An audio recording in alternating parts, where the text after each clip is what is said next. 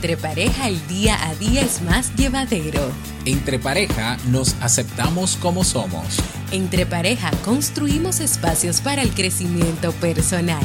Para luego construir una base sólida que nos permita caminar hacia nuestros objetivos. Él es Robert Sasuki, psicólogo, emprendedor y terapeuta de pareja. Y ella es Jamie Febles, psicóloga, emprendedora y terapeuta de pareja. En este programa compartiremos contigo temas y experiencias para lograr y mantener la armonía y convivencia en tu relación. Porque en definitiva, entre parejas se vive mucho mejor.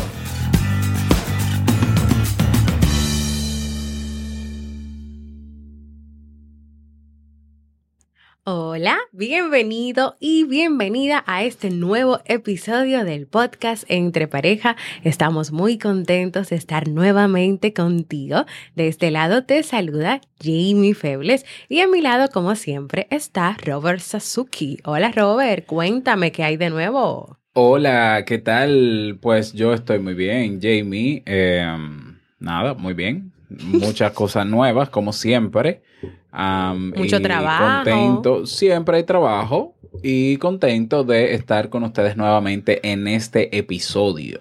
¿Y qué vamos a hablar en el día de hoy para, para entrar de una vez de lleno ahí en el tema? En el día de hoy estaremos conversando sobre cómo afectan los celos la relación de pareja. Vamos a responder a esa pregunta con algunos eh, elementos que tenemos aquí. Vamos a hablar de cuándo comienzan los celos a generar problemas. Vamos a hablar también de eh, cómo afectan los celos a nivel de razonamiento, a nivel emocional, a nivel de conductual.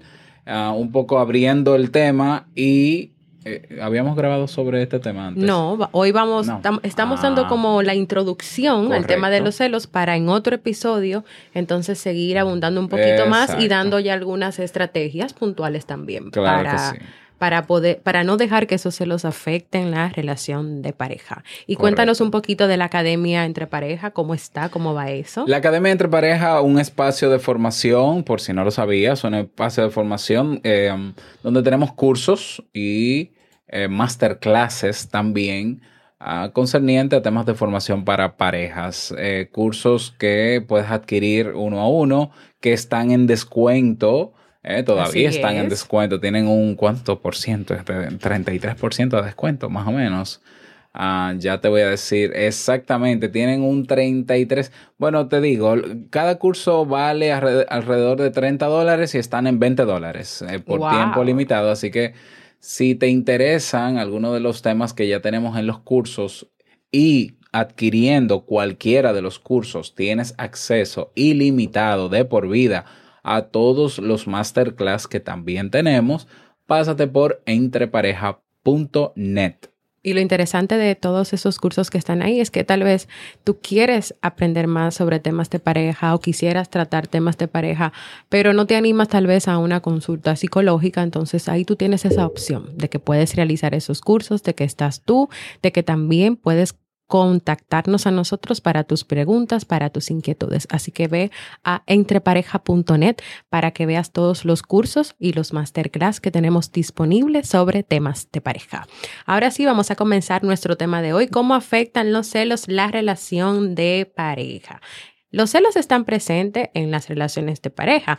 Algunos celos están relacionados con el apego, con el vínculo, el deseo de estar con la persona amada, a veces con el miedo a perderla, pero llega un momento en que también esos celos se van un poquito más allá y comienzan a generar que sospechas, inseguridades de la pareja, imágenes y pensamientos distorsionados sobre lo que esa persona hace, dice y piensa. O sea, a veces la persona puede imaginar cosas que no necesariamente están pasando en la relación, por lo cual comienzan a darse una serie de inconvenientes y la pareja, pues claro, está, puede llegar a una crisis.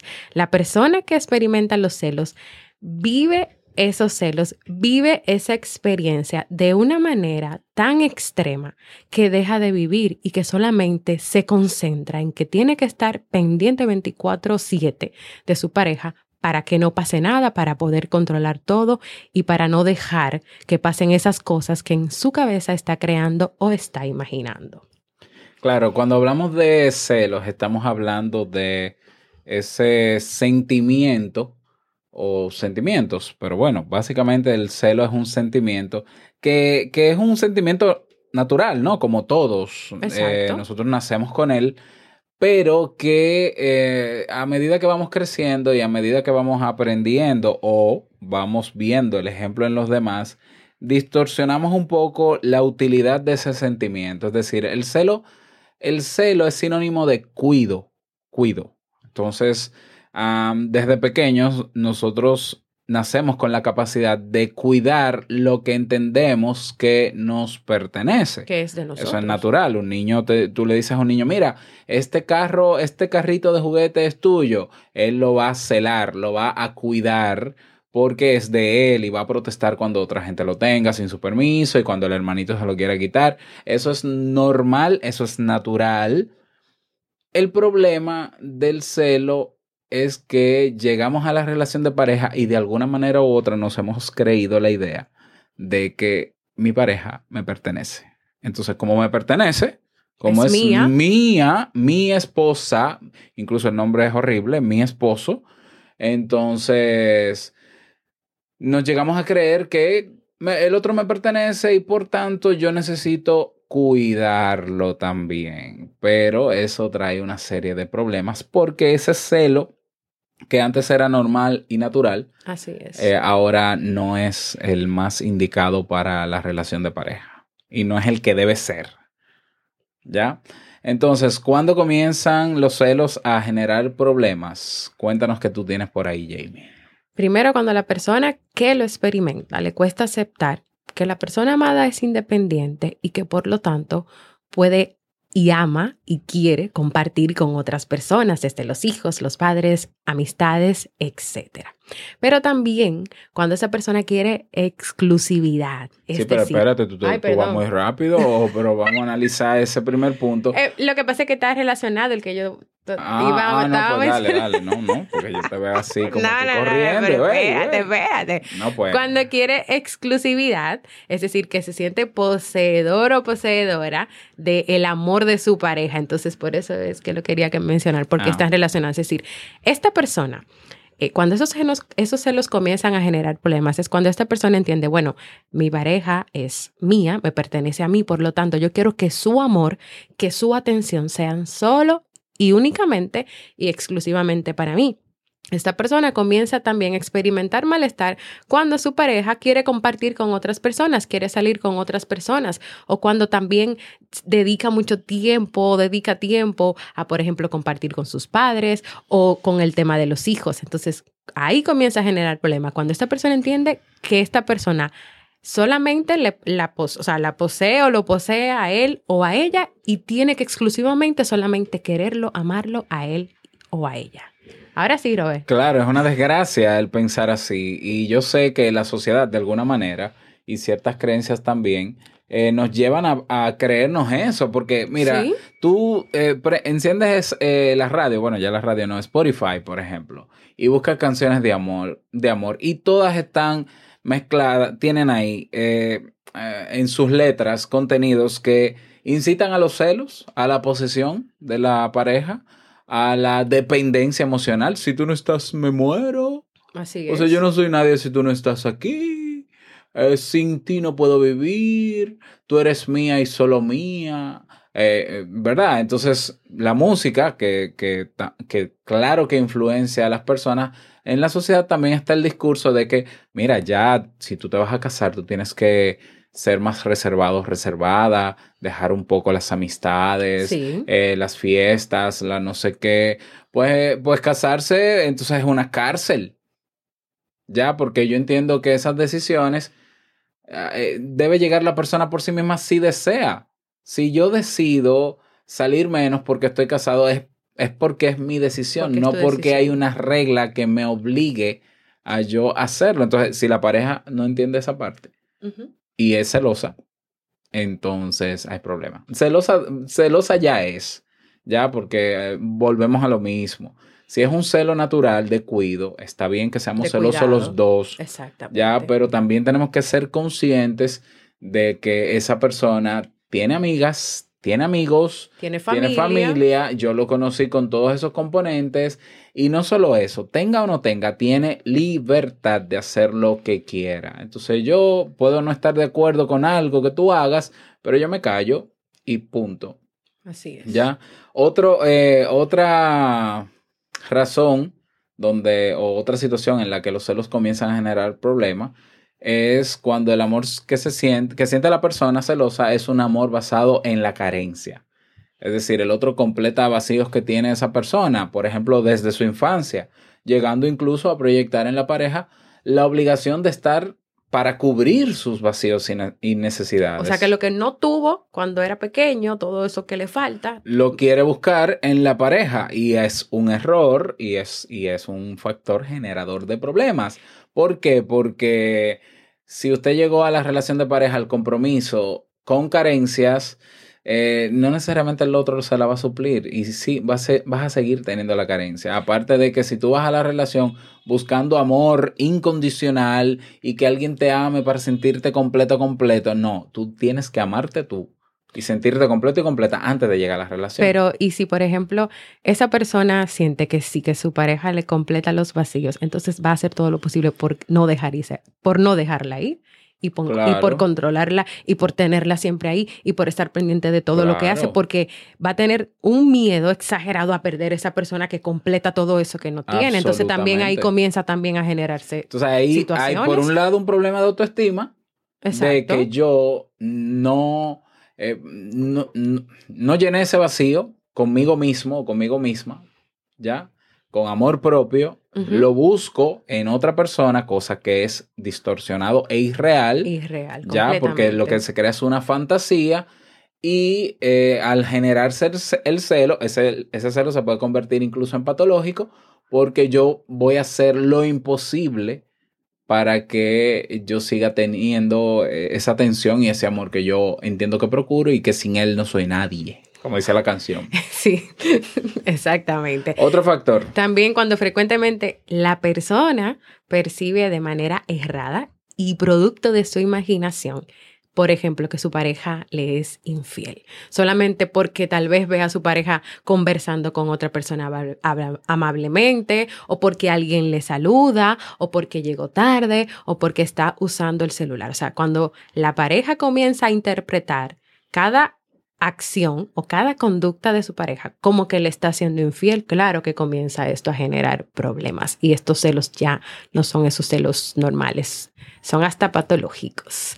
¿Cómo afectan entonces los celos la relación de pareja a nivel cognitivo, a nivel emocional o conductual? Vamos a ver, Robert. a nivel cognitivo o de razonamiento, siempre que hablamos es. de cognitivo o de cognición, estamos hablando de la capacidad de razonamiento que tenemos. Eh, la, la persona que lo sufre, ese celo distorsionado o irracional, por no llamarle patológico, que es el extremo ya, tiene habitualmente pensamientos eh, intrusivos sobre la posibilidad de que su pareja le sea infiel. Ya, entonces, ah, yo lo vi con el celular chateando y tenía una sonrisita media extraña. Yo creo que está pasando algo. Ajá. Entonces, dime, yo no puedo conversar con alguien y sonreírme porque lo que me está diciendo me parece gracioso y eso insinúa o quiere decir, es evidencia suficiente para decir que te estoy siendo infiel, por ejemplo.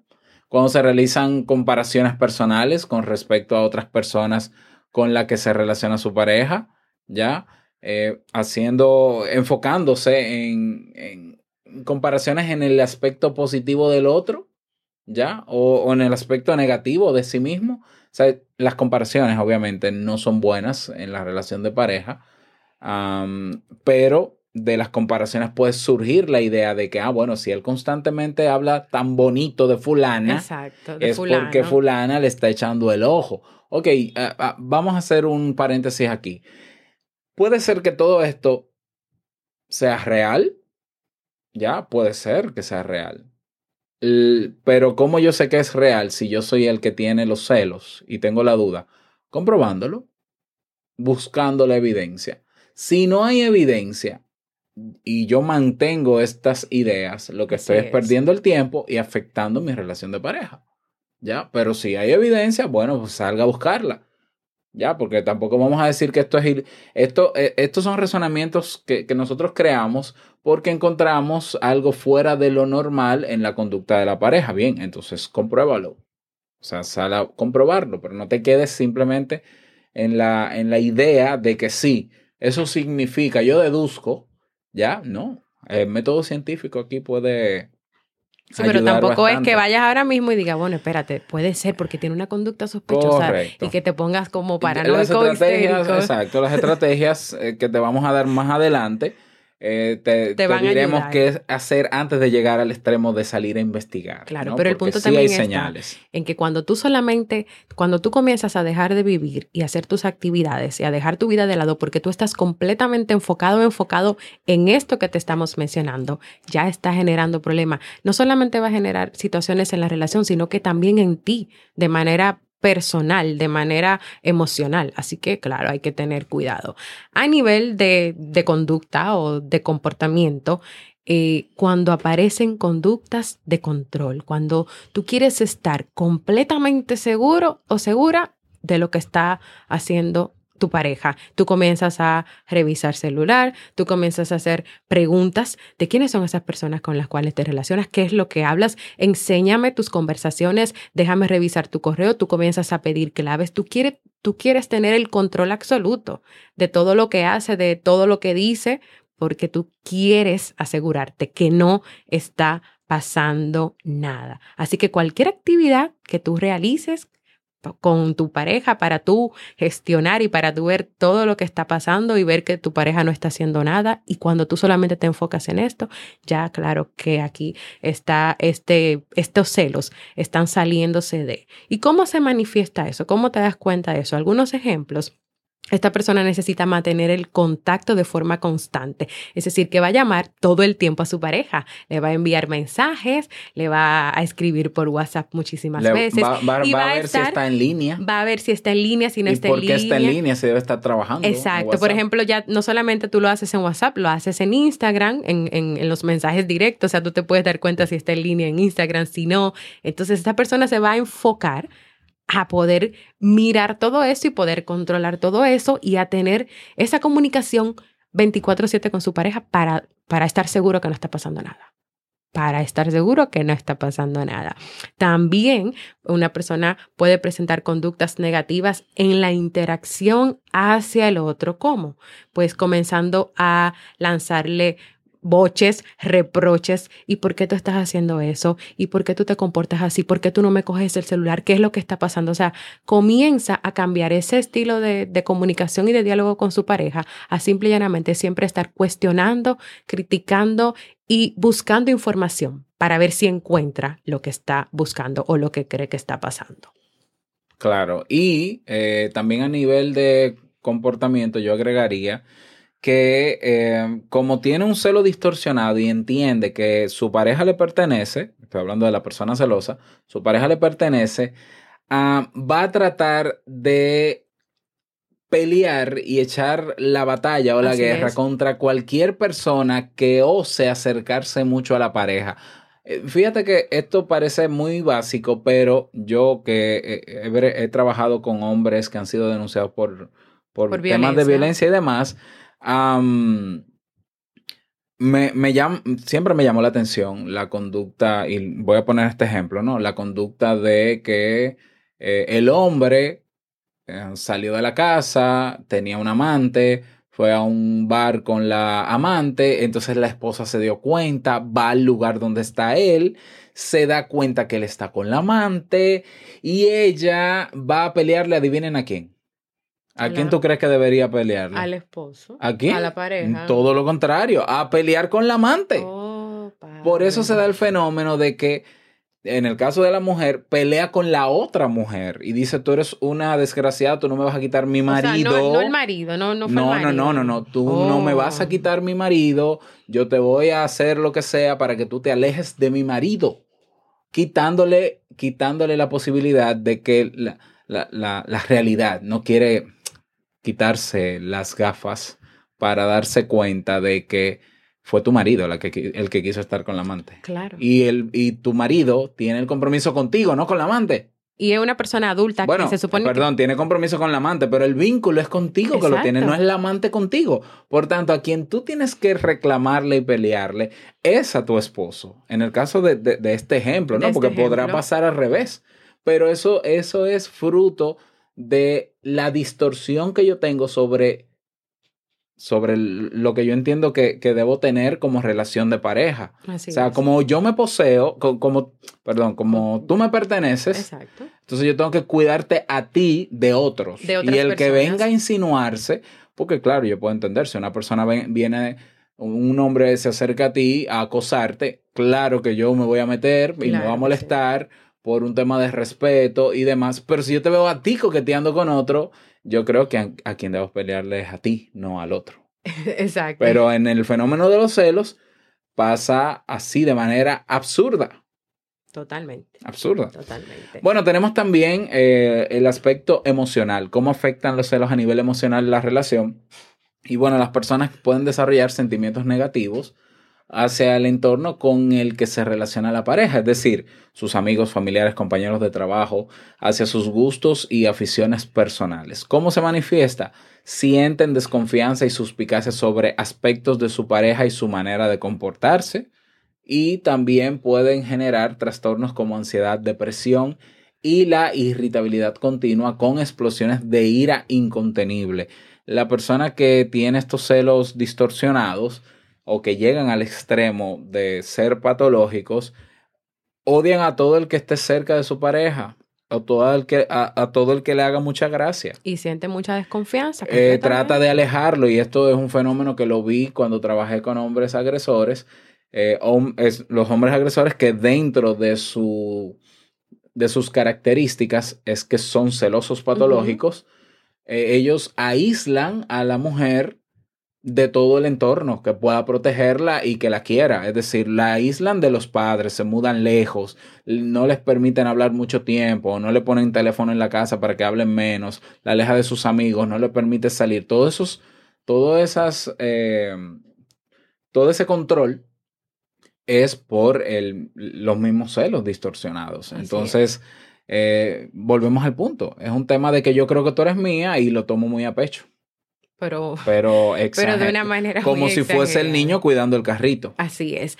Así nosotros hemos llegado pues al final de este tema y antes si queremos decirte que una pareja que se embarga por en los celos y que se deja pues influenciar pero ya de una manera extrema comienza a perder de vista el objetivo de una relación de pareja, el objetivo de pasar tiempo de calidad juntos, de aprender, de vivir experiencias, de comunicarse, de dialogar, de respetar los espacios personales esta persona que está completamente embargada de los celos deja de vivir la vida, el presente, porque está constantemente atento o atenta a esos aspectos o a esas conductas que están amenazando su relación. Así que indiscutiblemente los celos, los celos que se presentan de esta manera que te lo hemos presentado hoy en una relación de pareja afectan de manera negativa. En un episodio más adelante vamos a trabajar herramientas para que tú aprendas a manejar los celos. Ahora te toca reflexionar e identificar si esto que hemos hablado en el día de hoy está presente en tu vida. Así es, hasta aquí este episodio. No olvides unirte a nuestra comunidad en Facebook, Comunidad Entre Pareja. Si quieres proponer un tema para trabajar en los próximos episodios, dirígete a entrepareja.net barra proponer. Y si es la primera vez que escuchas este podcast o no te has suscrito, ¿Qué esperas? Te puedes suscribir en tu reproductor de podcast favorito o puedes seguirnos porque también estamos en Spotify. Spotify. Así que eso es todo. Nos escuchamos la próxima semana y no olvides que entre pareja Se, vive mucho mejor. eh, nos vemos. Digo, Chao. nos escuchamos. Chao.